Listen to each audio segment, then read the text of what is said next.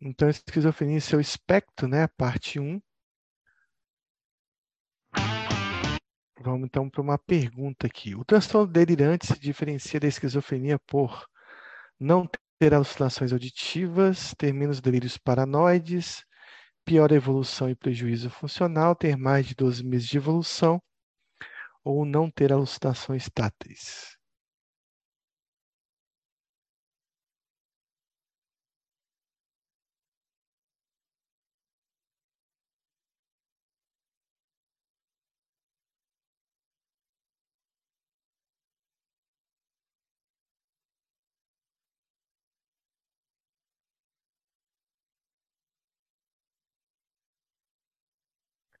Bom, então o transtorno delirante se diferencia da esquizofrenia pelo que, pessoal? Chamada paranoia. Quem é que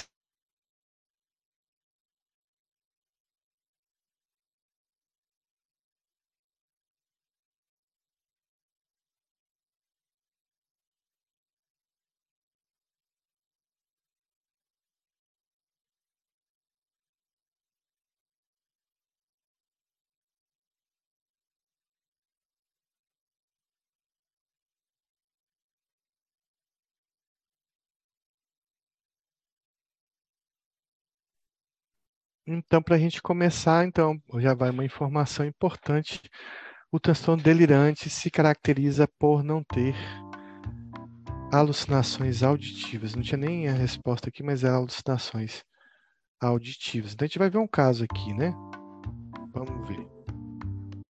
Então, um homem de 21 anos é levado ao setor de emergência pela polícia depois de ter sido encontrado sentado no meio de uma rua de grande movimento. À guisa de explicação, o paciente fala: foram as vozes que mandaram. Relata que no último ano sentiu que as pessoas não são quem elas dizem ser. Começou a isolar-se em seu quarto e largou a escola.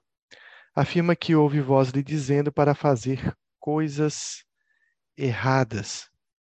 Em geral, existem duas ou três vozes falando e muitas vezes comentam entre si seu comportamento. Nega estar usando drogas ou álcool, embora relate ter fumado maconha ocasionalmente no passado. Diz que interrompeu o hábito nos últimos seis meses porque não tem mais dinheiro e que a maconha contribuía para as vozes. Nega qualquer problema clínico e não está tomando medicamento. No exame do estado mental, foi observado que o paciente está sujo e desalinhado, com má higiene. Parece um pouco nervoso no ambiente e caminha em torno da sala de exame, sempre com as costas voltadas para a parede. Afirma que seu humor está ok, seu afeto é congruente, apesar de, de embotado, sua fala e velocidade. Sua fala tem velocidade, ritmo e tons normais.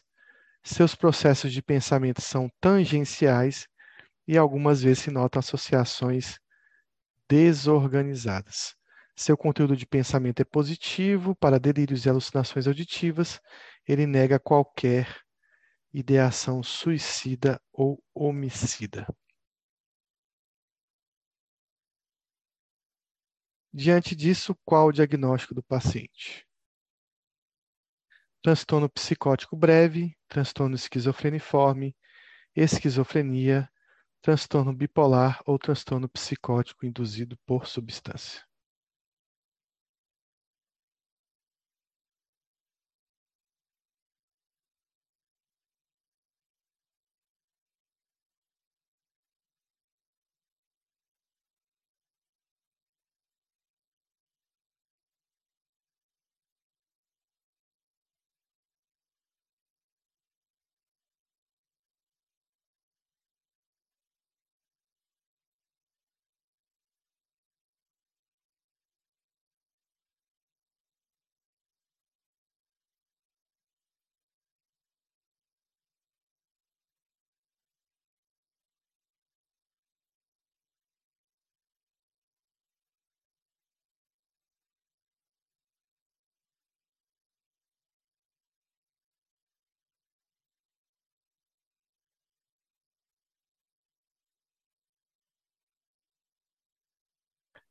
Bom, então a resposta, vamos analisar então aqui esse caso. É um homem de 21 anos. Então, a primeira coisa que chama atenção, ele está numa emergência, está numa emergência, é um quadro grave. Primeiro que é um homem novo, jovem, né? Bom, é um quadro que ele está sentado na rua, em grande movimento. Com certeza, o SAMU no Brasil não faria nada, porque o paciente não está violento, não está matando ninguém. Então, não tem o que fazer. Pode até sei lá, ficar pendurado na ponte enquanto ele não cair, o SAMU não vai. Então ele está numa situação de exposição, né, de exposição social, muitas vezes, e isso caracteriza uma emergência psiquiátrica, né? Então, foi encontrado é um paciente que tem aí uma, alucinações com, com vozes impositoras, né, com vozes de comando, o que torna o caso mais grave ainda. Sempre que a gente tem um paciente com voz de comando, a gente fica na dúvida se ele irá obedecer algum comando ruim, né? Relata que no último ano sentiu que as pessoas não são quem elas dizem ser. Então ele tem uma interpretação eh, delirante, né? Está interpretando as pessoas como se elas tivessem tornado diferentes. Eu não sei se ele fala que as pessoas se modificaram ou elas são é, de repente, impostoras, né? Que se fossem impostoras, a gente poderia dizer que ele tem uma síndrome de Capgras. Então ele começa a se isolar no, em seu quarto, largou a escola, às vezes são pródromos, né? Esse isolamento social são pródromos e mudança de comportamento são pródromos de um quadro psicótico. E ele afirma que ouve voz lhe dizendo para fazer coisas erradas. Então, alucinações de comando que a gente não sabe se ele obedece ou não. Ele também faz um comentário aí de uma alteração chamada alteração de primeiro grau, primeira linha de Kurt Schneider, primeira ordem de Kurt Schneider, e que é muito característico de quadros psicóticos, como esquizofrenia, que são duas vozes falando entre si, comentando a vida do paciente. Então, são vozes comentadoras que dialogam entre si então sintomas de primeira ordem de Kurt Schneider. Que ele fez um, um sistema para a gente classificar aquilo que parecia estar mais relacionado a um quadro de esquizofrenia. Só vou voltar aqui para me relembrar quanto tempo, né? Hum, começou a isolar no seu quarto. Bom, então não fala o tempo aqui de doença, pelo menos.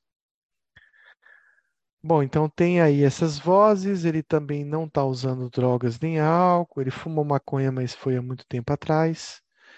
Então, o uso anterior de maconha pode ser até um, uma questão de, de ser um indutor, um catalisador de um quadro psicótico, mas não parece que atualmente seja a maconha que esteja mantendo esse quadro psicótico. Além de, então, ele está sem uso atual de maconha, Lembrando que o paciente ele percebeu que a maconha piorava os sintomas, mas também por falta de dinheiro ele parou de usar. Ele não tem problema clínico, no exame de estado mental também ele está sujo e desalinhado, com má higiene, e, e, não tem uma condição médica que explique isso. E, e a gente vê a higiene precária dele. É, parece um pouco nervoso no ambiente, é comum que o paciente fique com essa agitação psicomotora no, no surto psicótico, mas aqui ele está afastando qualquer doença do humor, principalmente a doença bipolar. Então a fala tem velocidade, ritmo e tom acelerado, não existe uma alteração do curso do pensamento, que é muito comum nos quadros de mania, o processo de pensamento são tangenciais e existe uma desorganização da associação, então tem uma alteração da forma do pensamento, com tangencialidade, mas também com frouxidão de associações. Nesse pensamento se observa no conteúdo as alterações delirantes, ou seja, o conteúdo delirante, e também a alteração da senso-percepção com alucinações. Então, voltando aqui, qual o diagnóstico desse paciente?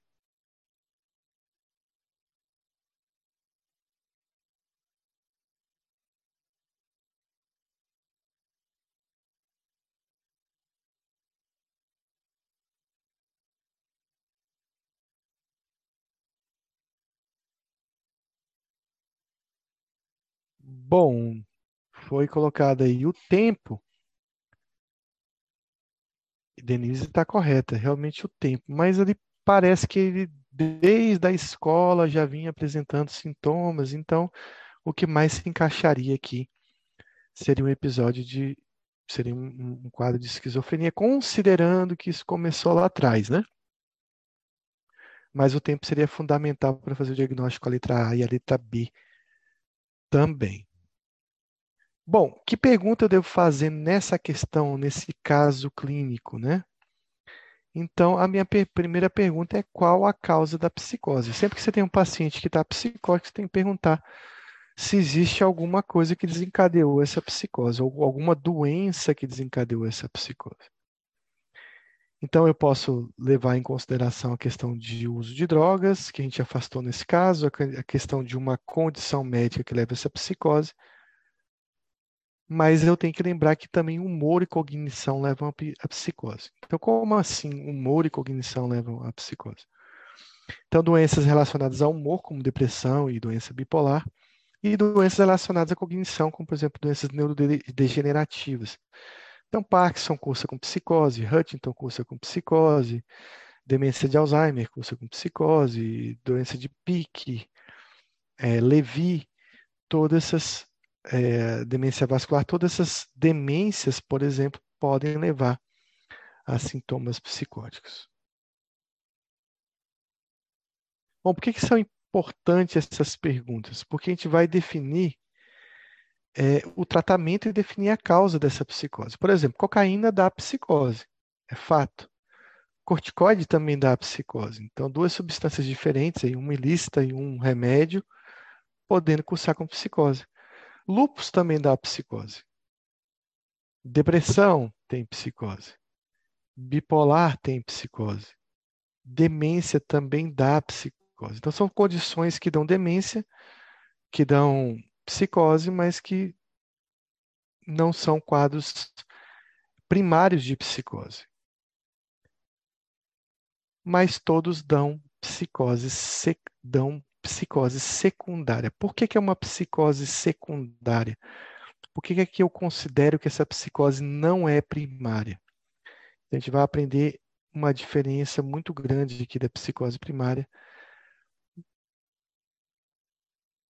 olhando os, os próximos slides aqui. Então, primeira coisa, cocaína. Se eu parar de usar cocaína e eu não for um esquizofrênico, a psicose some. Teoricamente, alguém que fez uma psicose com cocaína, se for observado a longo prazo sem uso da cocaína, ele não vai ter mais a psicose. Outra coisa é que se o paciente tratar o lúpus, a psicose pode sumir também.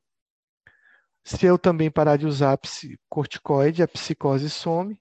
Se eu tratar a depressão apenas com antidepressivos, provavelmente a psicose vai sumir.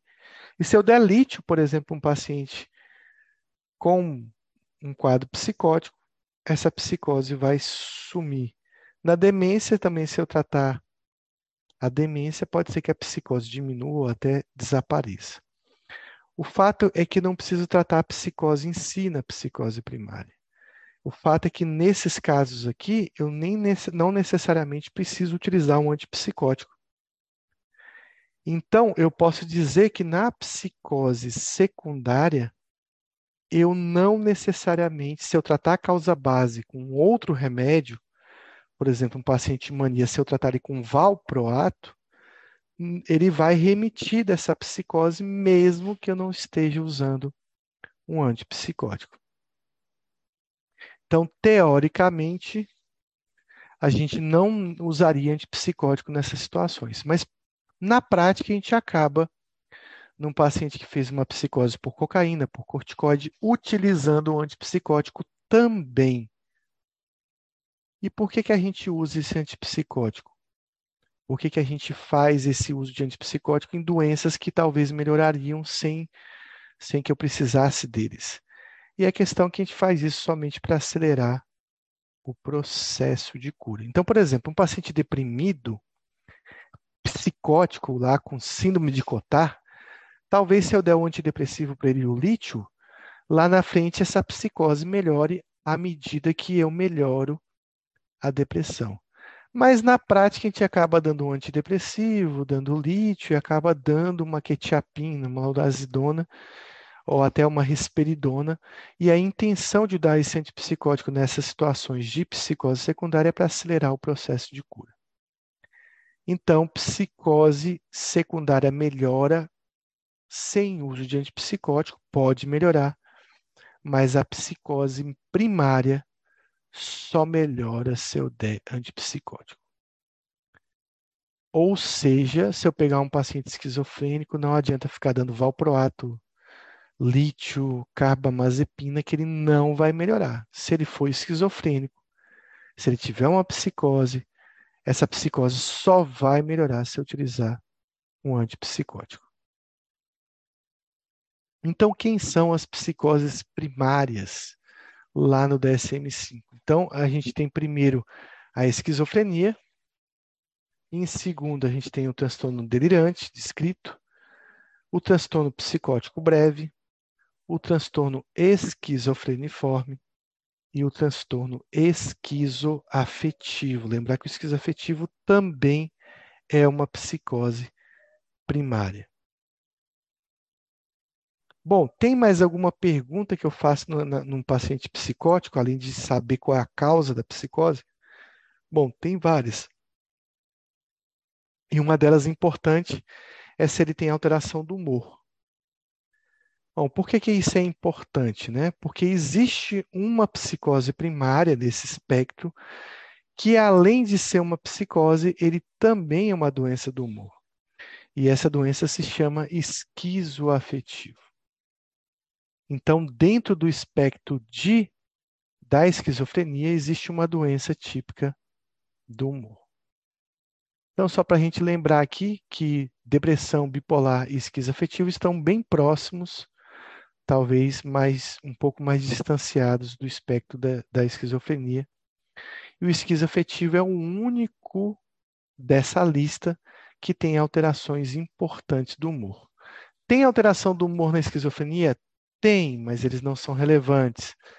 Tem alteração da, do humor no transtorno delirante persistente? Tem, mas eles não são tão relevantes quanto o humor do esquizoafetivo. E a gente vai explicar isso com bastante detalhes. Então, voltando para as psicoses primárias, só para a gente listar de novo e gravar, eu tenho esquizofrenia, transtorno delirante, transtorno psicótico breve, o esquizofreniforme e o transtorno esquizoafetivo. E o que eles têm de diferente? Bom, então o esquizoafetivo eu já aprendi que é de, entre eles é o que mais apresenta alterações importantes do humor. No restante, pode haver alterações do humor, mas eles não são relevantes em gravidade ou em tempo de doença. No esquizoafetivo, o humor é muito importante para se fazer o diagnóstico. Bom, então a pergunta é: mas os outros transtornos podem ter alteração do humor? E a resposta é sim, podem, mas são transitórios e muito rápidos, eles não são relevantes dentro do curso de doença.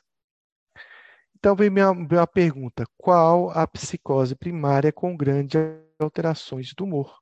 Depressão, bipolar, esquizofrenia, transtorno bipolar ou esquizoafetivo?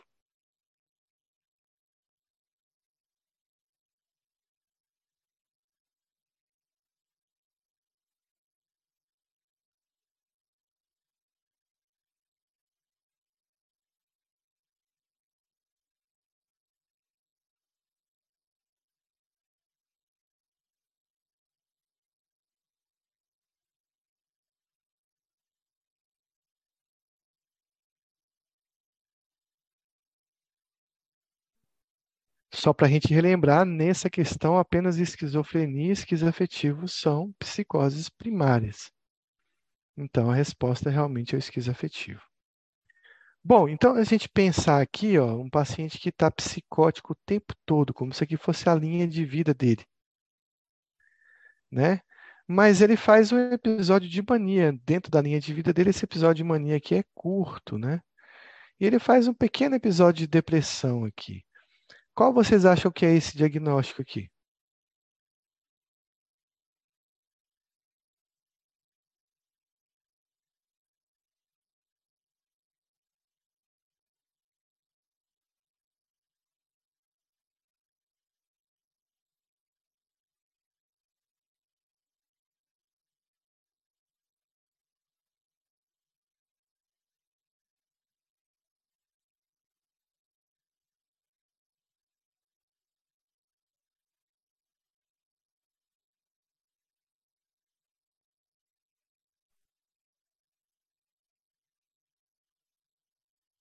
Boa, Luiz. Então, esse aqui é um diagnóstico, vamos ver se está certo. Esse é um diagnóstico de esquizofrenia. Fala, professor, esquizofrenia tem mania, tem depressão? Sim, pode ter. Não é habitual, mas tem pacientes que trazem uma genéticazinha de transtorno de humor e ele pode, dentro de um curso prolongado de psicose, apresentar episódios de mania e episódios de depressão que não caracterizam um quadro de depressão de doença bipolar. Agora a pergunta é: por que, que ele não é bipolar?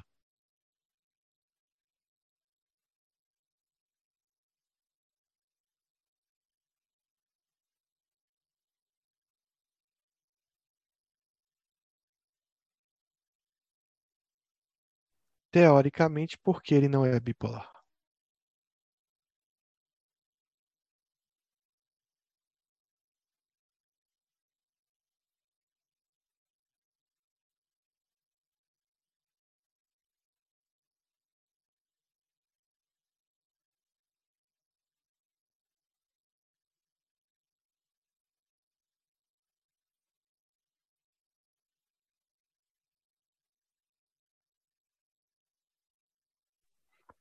Isso, Luiz, mas a tradução seria porque ele não faz eutimia.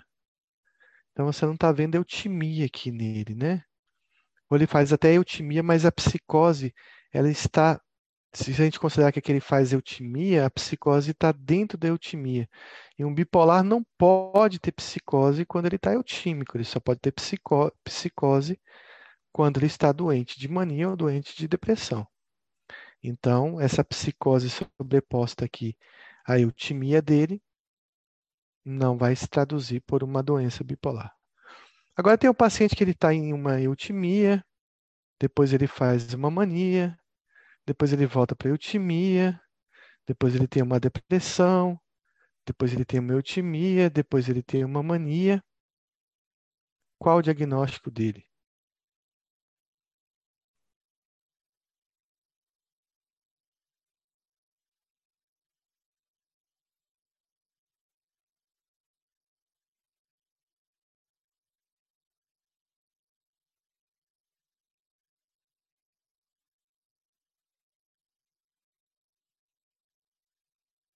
A gente vai chegar lá, Denise. Então, qual o diagnóstico desse paciente aqui?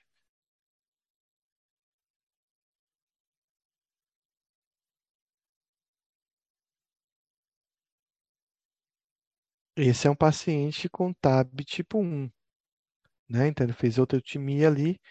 Então, esse é o paciente bipolar. Ele tem psicose?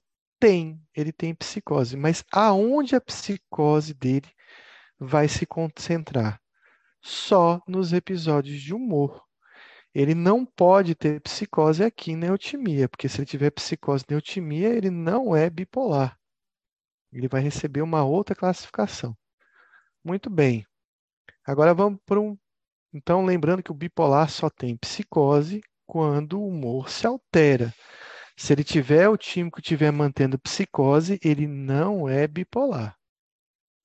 Por que isso? Porque a psicose na doença bipolar é uma psicose secundária, ou seja, secundária à alteração do humor.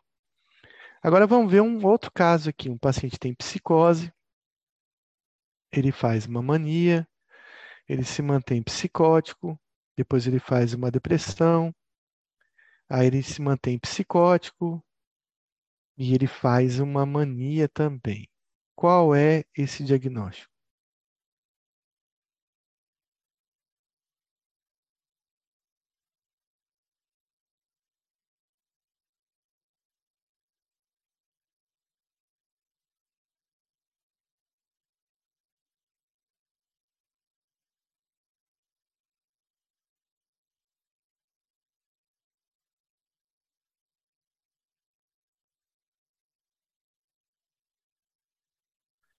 Bom, então olhando para esse quadro aqui, lembrando que ele fez mais uma psicose lá no final, esse paciente é um paciente esquizoafetivo. Quando é que o paciente esquizoafetivo tem psicose? Durante as fases de eutimia, durante as fases de alteração de humor. Então ele tem uma psicose, digamos, mantida, mas com muitos sintomas de humor ao longo da vida. Por que, que ela é diferente da esquizofrenia? Porque esses sintomas de humor eles estão presentes em grande quantidade no curso da doença. Então, o esquizoafetivo ele tem uma psicose quando o humor se altera, parecido com o bipolar, mas ele também tem uma psicose com o humor normal, ou seja, na eutimia. Ele faz a psicose nos dois quadros, tanto quando ele se manifesta como com depressão com mania, mas ele também mantém uma psicose durante a eutimia. Por que isso? Porque o esquizoafetivo ele tem um, uma psicose primária, ou seja, uma psicose que pode acontecer sem alterações de humor nesse caso. Então aqui tem um paciente com psicose mantida, mas que também faz episódios de depressão e de mania. Então, qual é esse diagnóstico aqui?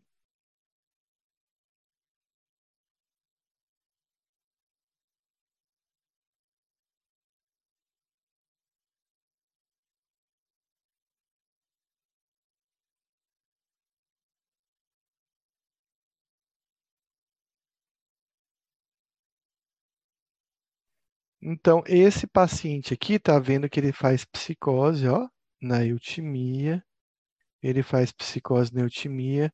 Olha o tanto de alteração de humor que ele tem ao longo do curso. A alteração de humor são proporcionais às alterações de psicose. Então, esse é um paciente continua sendo esquizoafetivo, pessoal. Ele faz psicose tanto nas alterações de humor, quanto ele mantém psicose nos episódios, nos períodos de eutimia. Então, continua sendo aqui o esquizoafetivo.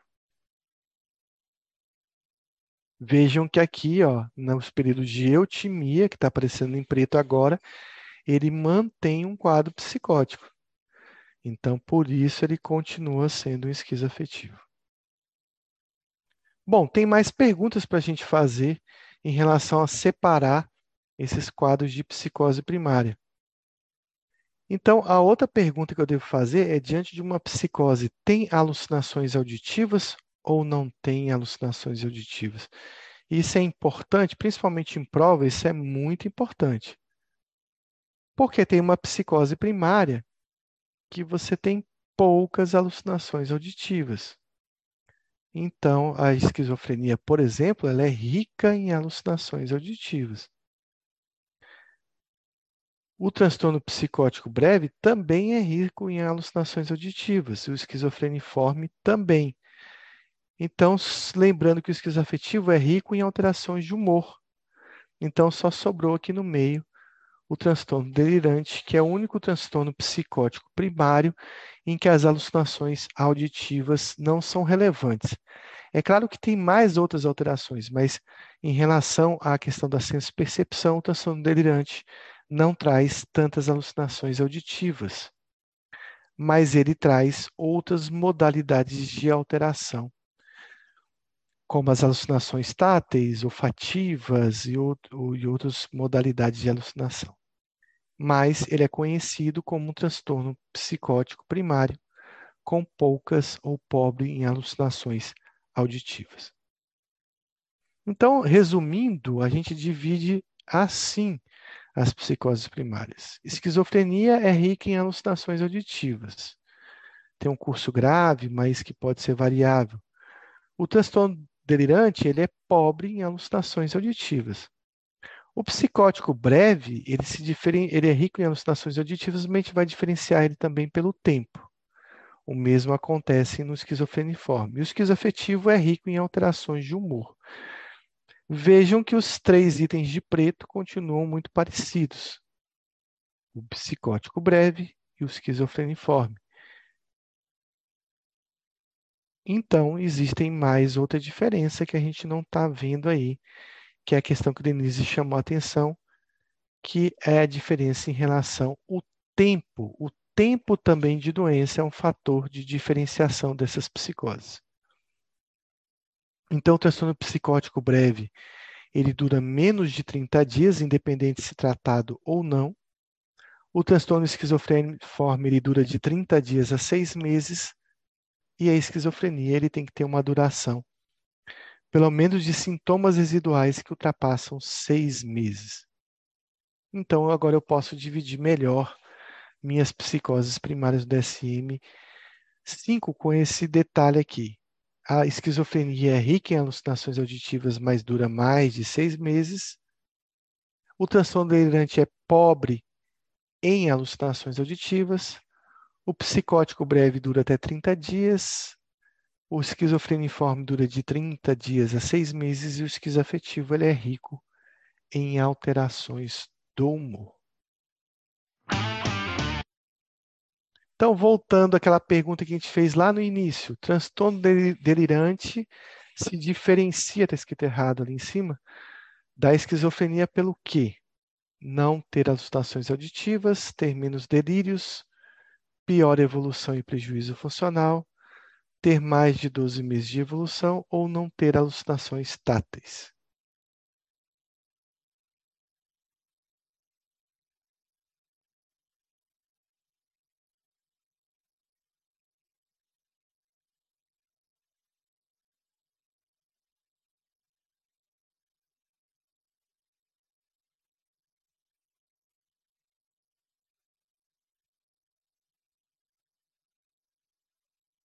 Então, é claro que uma das diferenças importantes é em relação à quantidade de alucinações auditivas. A gente vai aprender um pouco sobre esquizofrenia no final dessa aula. Então, a esquizofrenia, uma coisa que muita gente esquece é que ela tem que ter um período ativo de doença, ou seja, um período em que a doença está muito sintomática, ela está em crise. E esse período ativo ele tem que ser consistente com um certo tempo. E esse período tem que ser pelo menos sintomas que definem uma psicose, mas que vão estar presentes por um tempo mínimo. Sim, tem um tempo mínimo para a esquizofrenia. A gente só lembra do tempo máximo, seis meses, pelo menos seis meses. Mas o DSM coloca que esse período mínimo é de 30 dias. Então, o paciente tem que ter sintomas ativos, ou seja, um surto psicótico que dura pelo menos 30 dias. Tá, mas tudo bem. E se eu iniciei o remédio com uma semana do surto e o paciente melhorou? Aí eu desconsidero esse tempo de 30 dias. Então, nesse, nessa questão de iniciar um tratamento, eu não preciso contar o tempo. Como hoje em dia todo mundo vai iniciar o tratamento precocemente, talvez esse tempo mínimo seja relevante. Então, está aqui o que o DSM coloca. Parte do critério A, que é o que está colocado aqui. Dois ou mais sintomas, cada um presente por uma quantidade significativa de tempo durante o período de um mês ou menos, se tratado com sucesso. Então, essa é a primeira fala que o DSM traz da esquizofrenia. Bom, ele coloca como dois sintomas ativos, é o que a gente vai comentar aqui agora. Então, quais destes sintomas que definem uma psicose? Então, o primeiro deles é o delírio. Pode ser qualquer delírio na esquizofrenia, pode ser um delírio de nihilista, pode ser um delírio erotomaníaco, pode ser um delírio de grandeza, pode ser um delírio é, de perseguição, um delírio de prejuízo, não importa o conteúdo desse delírio. Mas existem delírios mais comuns da esquizofrenia. O principal é de perseguição, prejuízo e de grandeza também. Sim, até de grandeza, apesar de muita gente confundir isso com doença bipolar, na esquizofrenia você tem como um dos principais delírios, delírios de grandeza, aquele paciente que acha que é rico, que tem dinheiro, que é poderoso, que é uma pessoa importante, são exemplos de delírios de grandeza presente. Então, aí, só comentando que o delírio de grandeza é um dos mais comuns na esquizofrenia. O segundo sintoma são as alucinações. O DSM não explica qual modalidade de alucinação. Então, para que eu tenha uma psicose, eu muitas vezes eu preciso ter essas alucinações. O mais comum, claro, são as alucinações auditivas. O terceiro item do DSM ele fala do discurso desorganizado, ou seja, alterações da forma do pensamento. Né? Então, alterações como, por exemplo, fuga de ideias, como descarrilhamento. Né? Então, são alterações bem típicas da forma do delírio na esquizofrenia. Lembrar que esquizofrênico também pode fazer fuga de ideias, não necessariamente ele é bipolar. O quarto, ele coloca comportamento grosseiramente desorganizado ou catatônico, ou seja, esse paciente ele mudou de personalidade, o comportamento dele está esquisito, está diferente, também é um outro sintoma para mim considerar uma psicose. E o último são sintomas negativos da esquizofrenia, que a gente vai aprender mais para frente o que isso significa. Então, quais são o critério A do DSM-5? A presença de delírios, alucinações, discurso desorganizado ou comportamento desorganizado ou catatônico, e, por fim, os sintomas negativos. Bom, tem algum detalhe? Tem sim, então, qual é o detalhe que a gente vai ver aqui agora? No critério A, ele considera que o paciente tenha que ter pelo menos dois desses sintomas, mas pelo menos um desses dois.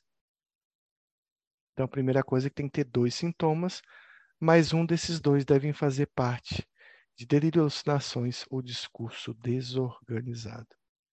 Então, a segunda informação que eu tenho que ter é que pelo menos um desses dois sintomas tem que ser o 1, o 2 ou o 3. Então, quer dizer, professor, que não tem um paciente com esquizofrenia que tenha comportamento grosseiramente desorganizado e sintomas negativos? Segundo o DSM-5, não, isso não seria esquizofrenia.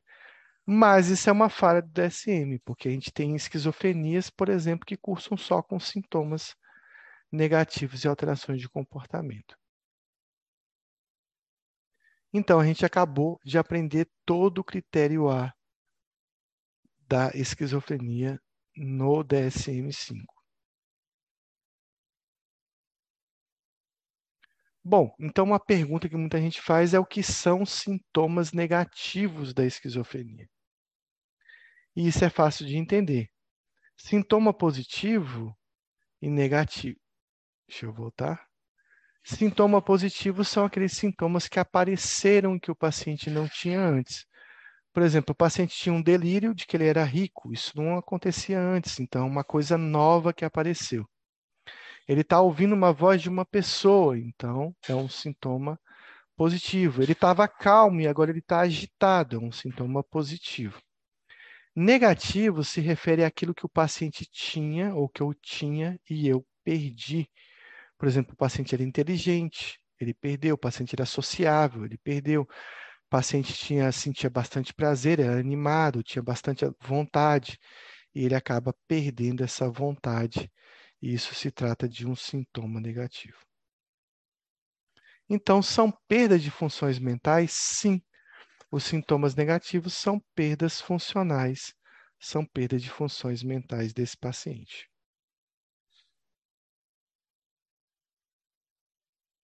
Então, quem são os sintomas negativos da esquizofrenia? Que são os sintomas mais difíceis de tratar, os sintomas mais complicados de lidar e de medicar nesses pacientes.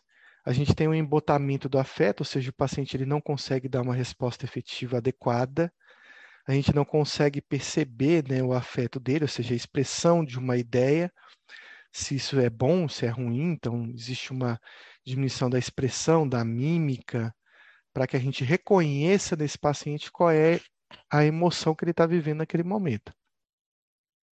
Um retraimento emocional, então o paciente ele não consegue expressar essa emoção. Uma anedonia, que parece muito uma depressão, ou seja, ausência de prazer, de vontade, de desejo. E um retraimento social. Além disso, como sintomas negativos da esquizofrenia, a gente tem alterações no afeto, eles são muito importantes, por exemplo, na esquizofrenia hebefrênica, onde o paciente ele pode ter várias modalidades de alterações do humor. Então, o que a gente tem nos sintomas negativos é o afeto, humor, a socialização por exemplo, afetados. Além disso, o paciente ele perde inteligência, então ele começa a ter uma alogia, perder a lógica, perder a razão. É, isso também tem um nome, né? A alogia leva o paciente a ter uma frouxidão de associações. Ele começa a ter um, um pensamento totalmente estereotipado, ele tem dificuldade no pensamento abstrato, que a gente chama de concretismo, e ele também tem um prejuízo da atenção. Então, eu posso dizer que sintomas negativos também estão relacionados à cognição, à inteligência e à atenção do paciente. Então, sintomas negativos eles são caracterizados, deixa eu voltar aqui, por falta de espontaneidade, por avolição, no perda da vontade, ou abulia, que seria o mesmo termo, ou por fenômenos de passividade. Então, eu posso dizer que sintoma negativo também está relacionado a alterações da vontade do paciente. Bom, os sintomas negativos, eles são os mais difíceis de tratar, são a pedra no sapato, porque tirar sintoma positivo é relativamente fácil em relação a resolver sintomas negativos. Os sintomas negativos, eles não atrapalham os cuidadores, então, você pergunta para um, uma família, como é que está o paciente? Ah, ele está ótimo. Ele fica lá no quarto, sozinho, trancado o dia todo, não fala com ninguém, está cinco dias sem tomar banho, não sente vontade de fazer nada. Mas, doutor, ele está ótimo, porque ele nunca mais quebrou os carros na rua, nunca mais foi internado. E a gente não pode levar em consideração esse ótimo que a família acha que o paciente está só porque ele não está dando trabalho. Ah, os sintomas negativos estão muito relacionados a degeneração cerebral, degeneração do cérebro. Ou seja, ele está relacionado a uma lesão cerebral. Quanto mais lesão cerebral o paciente tiver devido à esquizofrenia, mais sintomas negativos ele vai apresentar. Então, aqui é a degeneração cerebral, intrinsecamente relacionada aos sintomas negativos. É por isso que a doença esquizofrenia é também um tipo de doença demencial que levava um nome antigamente chamado por Kreplin de demência precoce, como se o paciente ficasse demenciado muito cedo mesmo. Então aqui, ó, demonstrando como que essa demência pode acometer o cérebro, como essa esquizofrenia pode acometer o cérebro. Então aqui um cérebro adulto, e se eu mostrasse essa tomografia para vocês dissesse que era um paciente com Alzheimer grave, vocês iam acreditar. Né? Tem essa dilatação grande dos ventrículos laterais, de aqui diminuição das circunvoluções, uma redução tanto de tecido cortical, mais de tecido cortical do que substância branca. Então, parece muito uma imagem aí de um paciente com demência de Alzheimer, mas não é é esquizofrenia. E se eu ficar esperando muito tempo para tratar esse paciente e eu for tratar esse cérebro aqui da esquerda, a resposta aos medicamentos vai ser bem inferior do que se eu tivesse começado o tratamento quando o cérebro estava dessa maneira. Então, continuando, temos uma pergunta: são sintomas positivos da esquizofrenia, exceto alucinações, delírios, desorganização da fala, alogia ou agitação.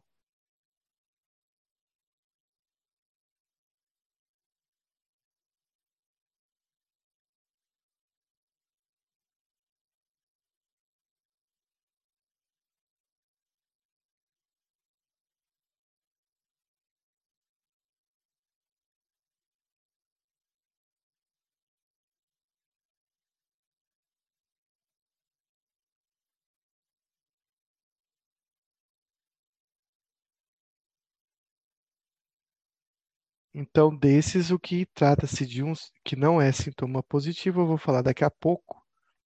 Então, vamos falar um pouquinho sobre sintomas positivos da esquizofrenia. Só lembrando que tem que ter um período ativo da doença. Esse período tem que ser sintomas que definem uma psicose, que duram um tempo mínimo de 30 dias, só fazendo uma breve revisão.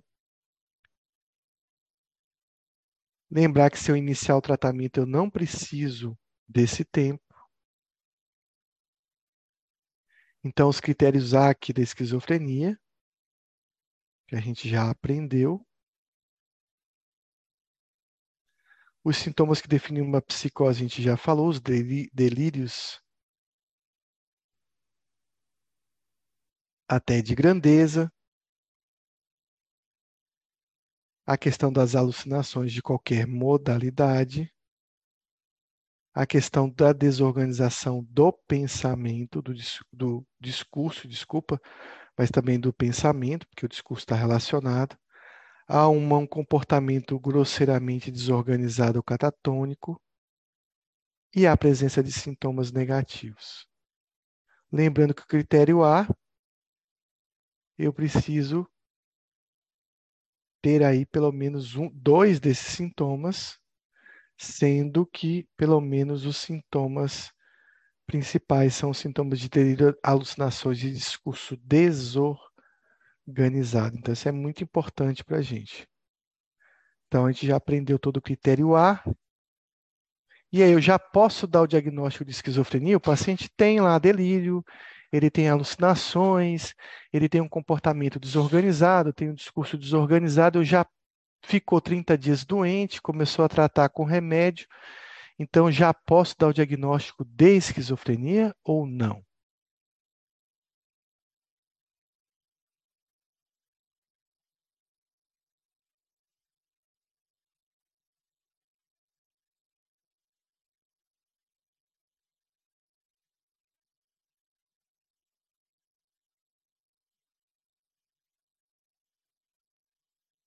Então, é claro que para mim definir o diagnóstico de esquizofrenia, a gente precisa ainda considerar várias coisas. E o primeiro critério que vem depois do critério A é o critério B, que ele diz respeito à questão dos prejuízos funcionais presentes nesse paciente,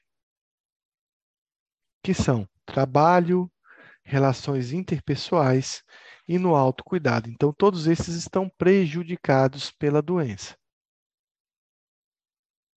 Bom, o paciente tem prejuízo, ele tem sintomas de uma psicose, já posso dar o diagnóstico, e ainda tem o critério C. O critério C diz respeito à questão do tempo de doença. Então, o que, ele fala no DSM-5?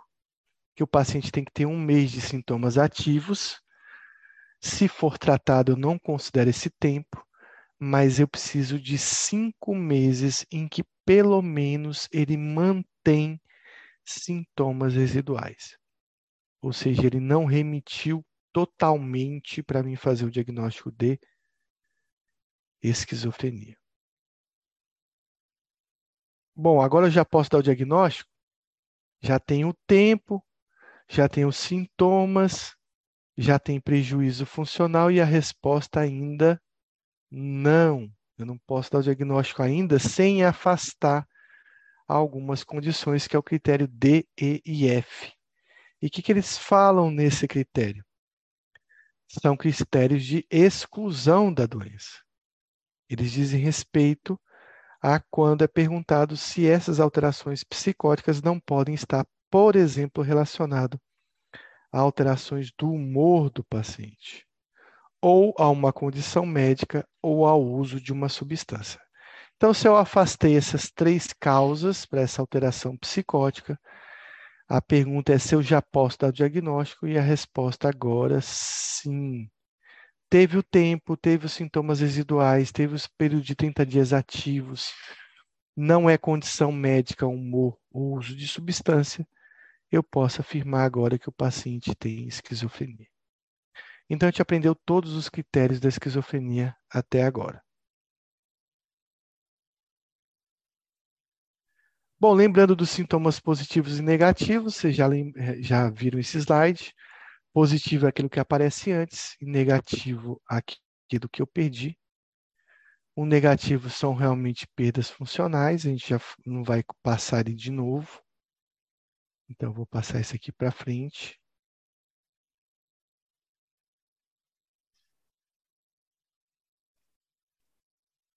E aqui a questão dos sintomas negativos está ligada a uma degeneração cerebral, que a gente já comentou, e a questão da esquizofrenia ser uma doença demencial também a gente já mostrou essa tomografia.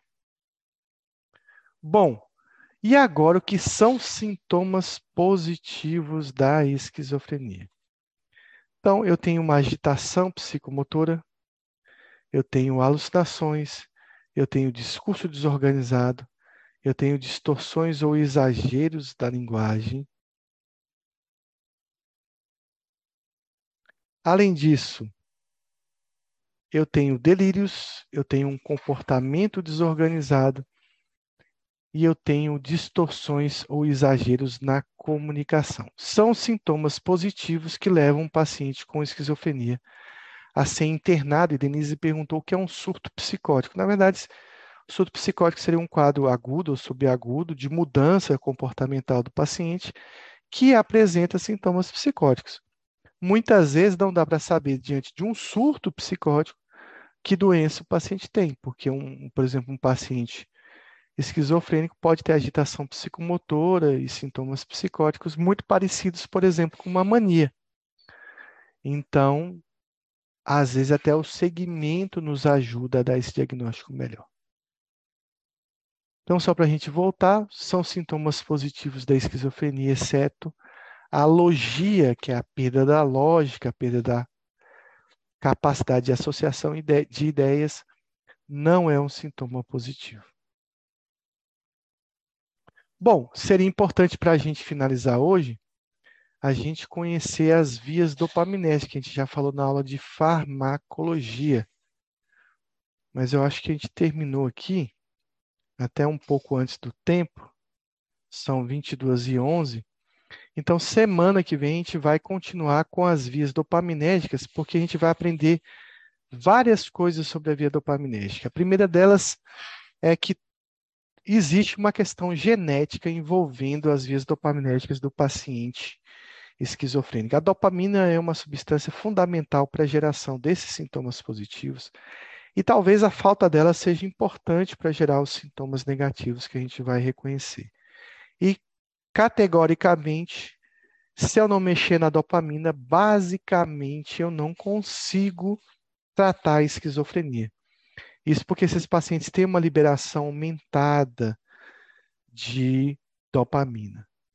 Isso, é, isso, isso também foi documentado antes dos pacientes apre, apresentarem os primeiros sintomas da esquizofrenia. Então, a dopamina ela está relacionada a, tanto aos sintomas quanto à resposta e a taxa de ocupação de receptores dopaminérgicos vai determinar se um paciente vai ter uma resposta efetiva um determinado remédio ou também vai ter o surgimento de efeitos colaterais. Também a gente vai comentar sobre o glutamato, porque existe um antipsicótico muito importante que não bloqueia o principal receptor dopaminérgico da esquizofrenia, que seria a clozapina.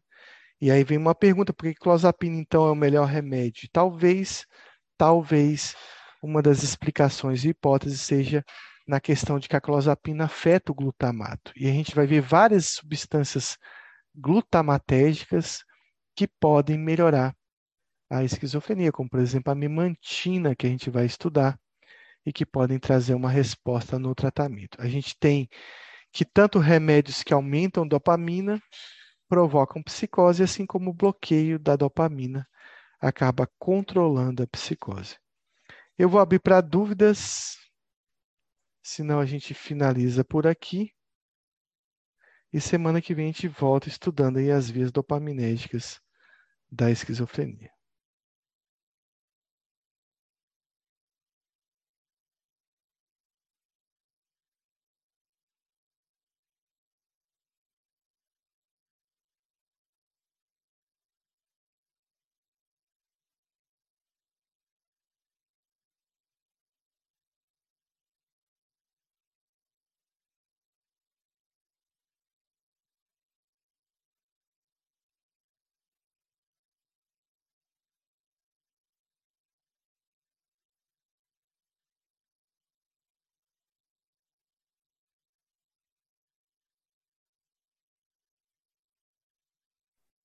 Então, boa noite. Semana que vem a gente traz mais novidades aí na aula.